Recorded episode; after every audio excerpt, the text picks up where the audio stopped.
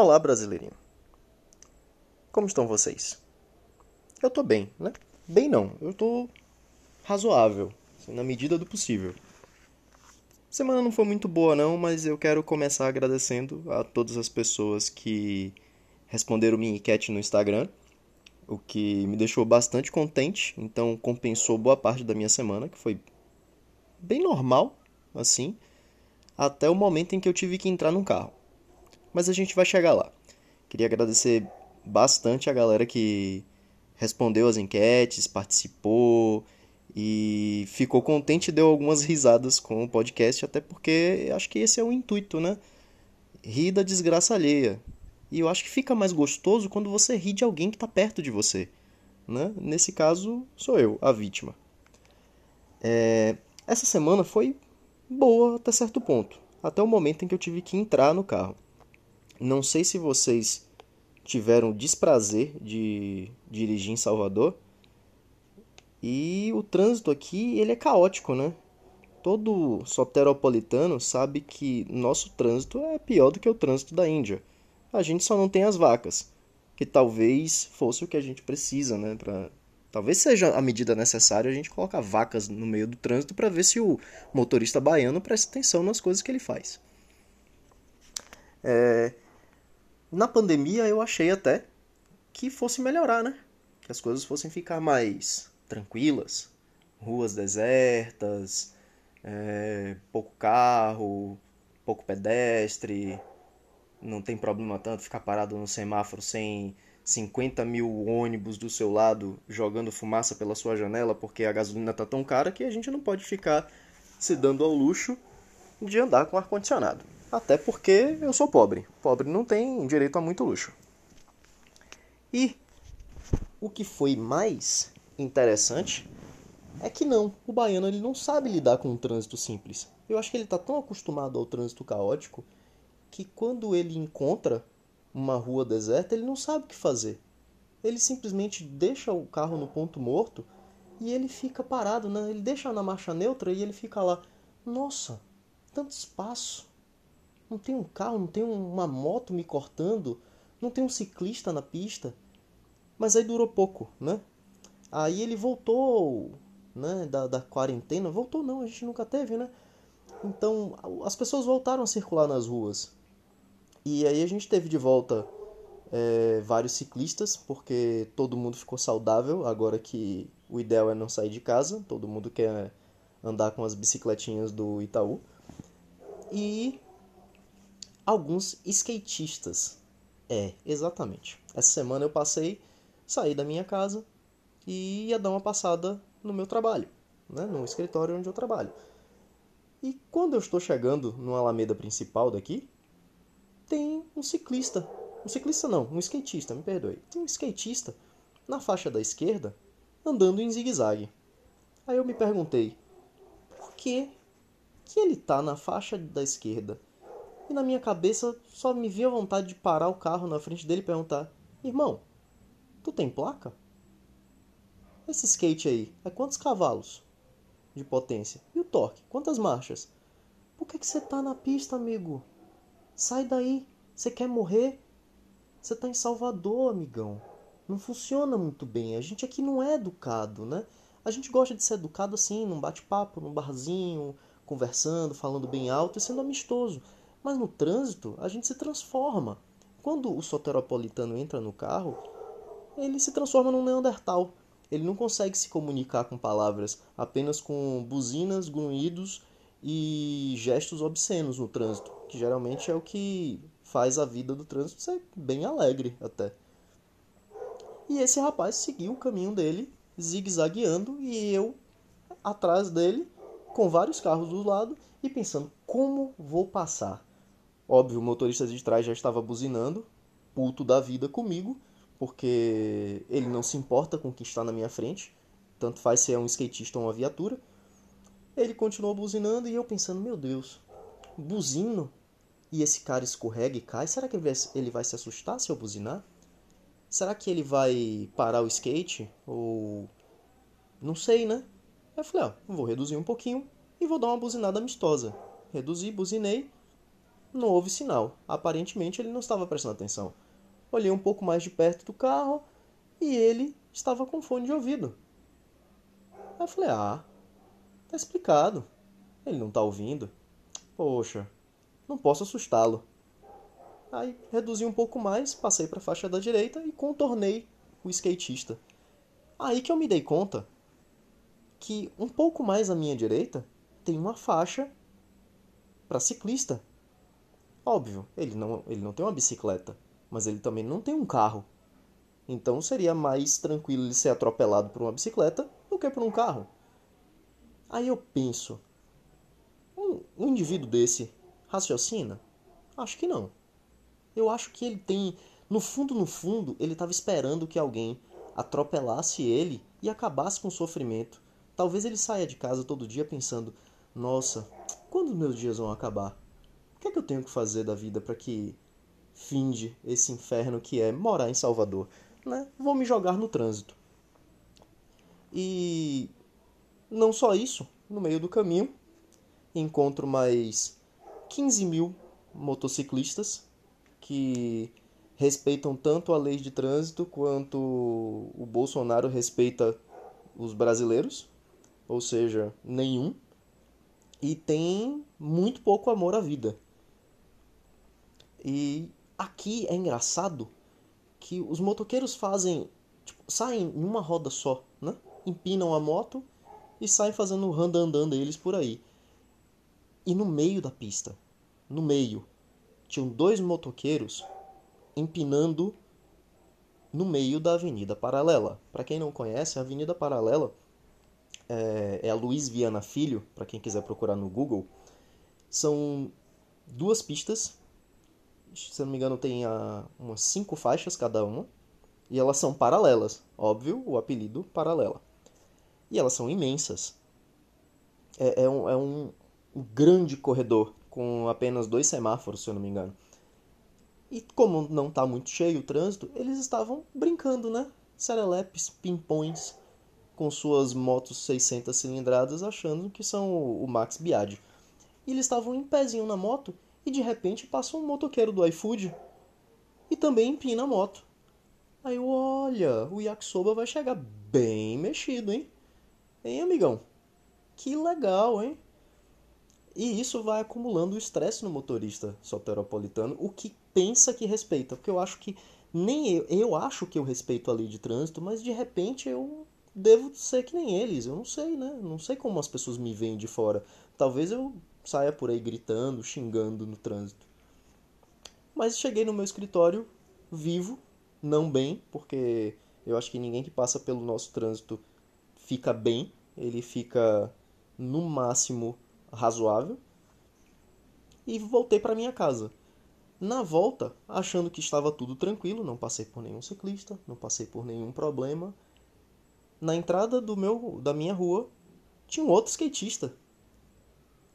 Aí o filha da puta, cara. Mais um?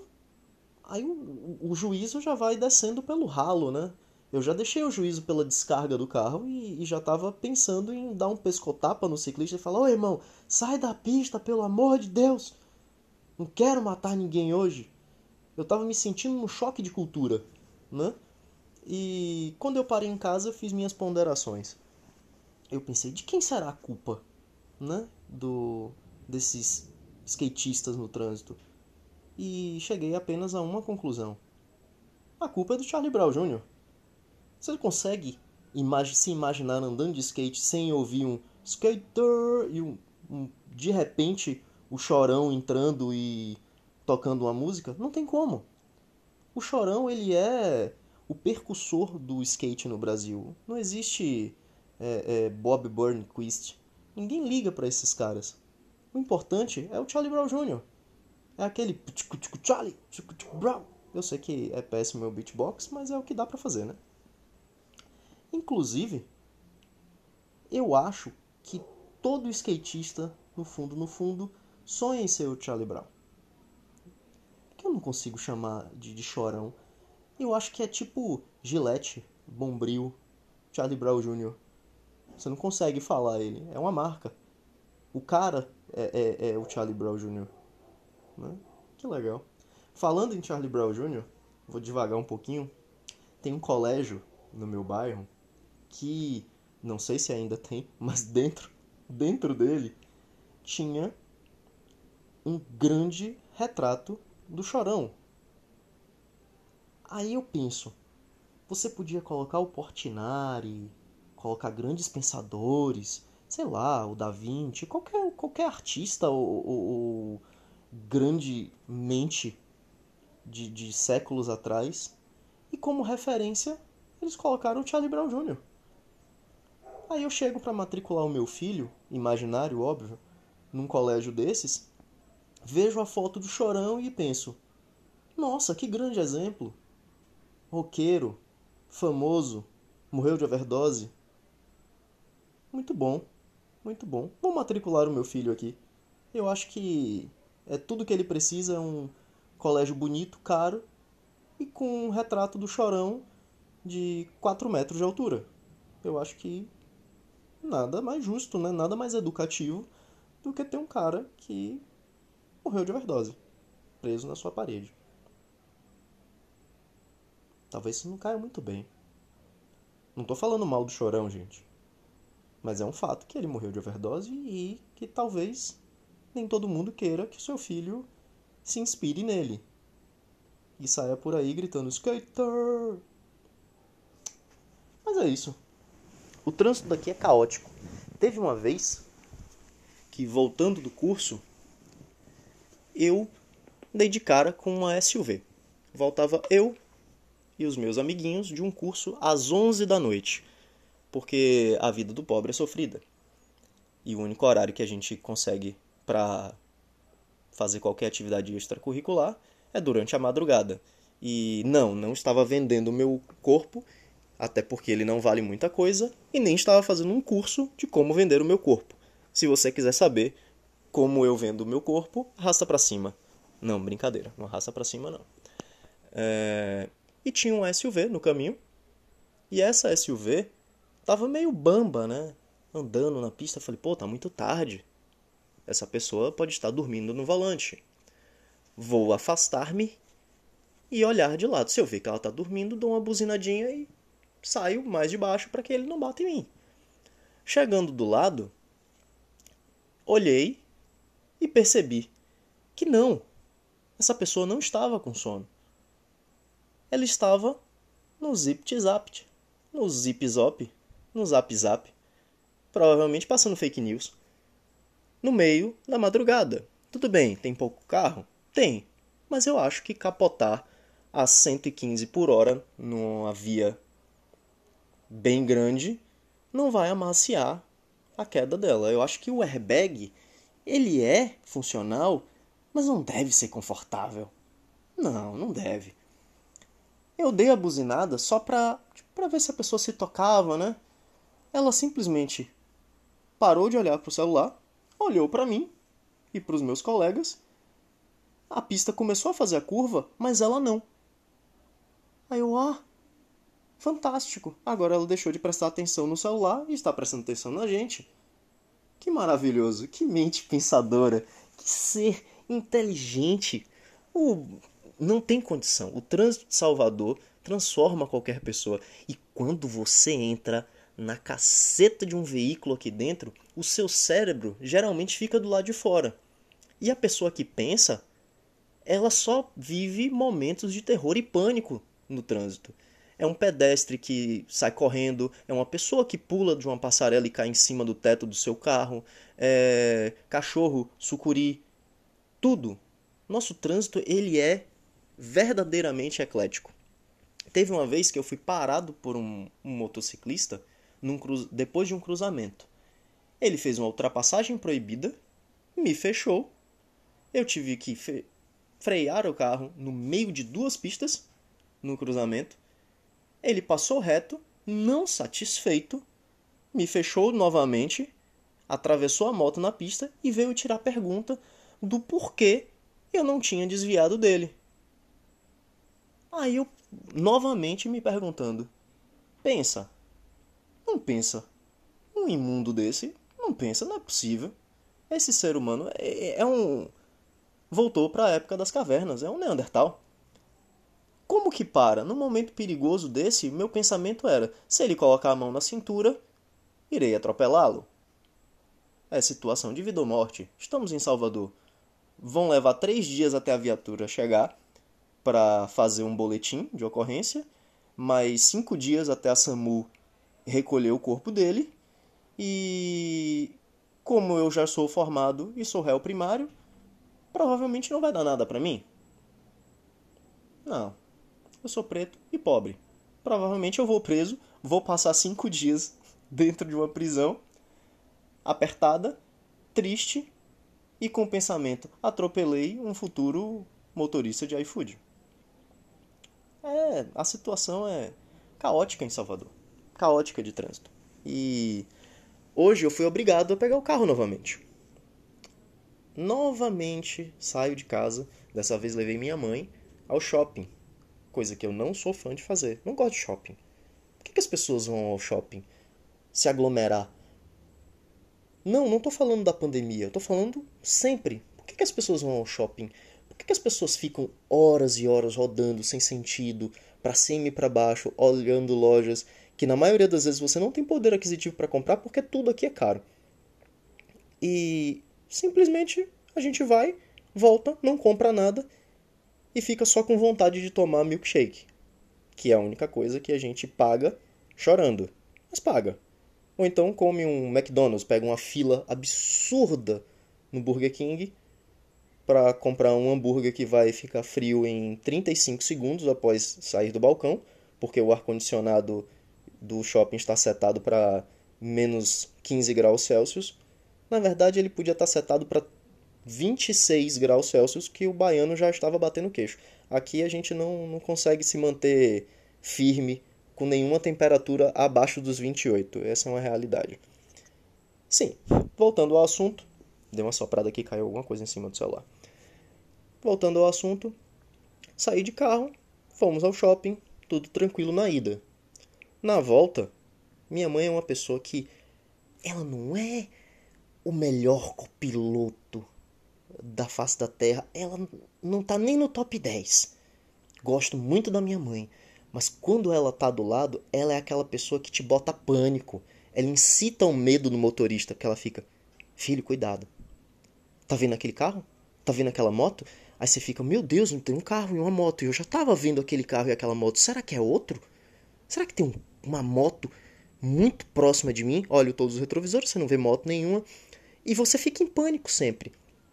Aí na volta, um carro simplesmente fechou um motoqueiro, ele estava para subir um viaduto e ele desistiu assim no último segundo. Tipo, eu tenho 5 metros de pista para conseguir sair dessa aqui e entrar no, na próxima encruzilhada em direção ao inferno, não sei. Ele atravessou três faixas, quase atropela um motoqueiro, que puto da vida estava mandando ele tomar no copo de suco virado no, no raio do satanás, puto pra caralho, xingando o cara e gesticulando. E o cara simplesmente olhou pro lado, fingiu que não era com ele e foi embora. Eu não consigo entender o trânsito de Salvador. Não consigo. Para mim, é, dirigir é que nem comer um prato de chuchu. Não faz diferença. Não tem gosto de nada. É tipo arroz sem sal. Só é quente, né? Quando a gente tira da panela e a gente tem que ficar soprando o tempo todo. Que é quando você sai do carro, ou você entra no carro, sai de casa, fica super puto de cabeça quente, mas você só pode suspirar e dizer: Ah, ele pode estar tá armado e dar um tiro na minha cabeça. É, essa foi a minha semana no trânsito. Como foi a sua semana? Espero que tenha sido muito boa. Porque alguém tem que ser feliz. Então, fico feliz de que existem pessoas me ouvindo e espero que nos ouvimos novamente. Nos ouvamos. Qual, seria a conjugação do verbo para, para isso? Eu tenho que voltar a estudar o português, né? Espero que vocês possam me ouvir na próxima vez e Tenha uma boa semana. Sigam-me no Instagram y carvalho. Vejam os meus desenhos, comentem e deixem sugestões para o próximo podcast. Ou o que vocês gostaram, ou o que vocês não gostaram, ou se vocês gostam de dirigir, qual o modelo do carro de vocês e quando vocês vão se formar em engenharia para dirigir um Uber. Até! Um abraço, brasileirinho!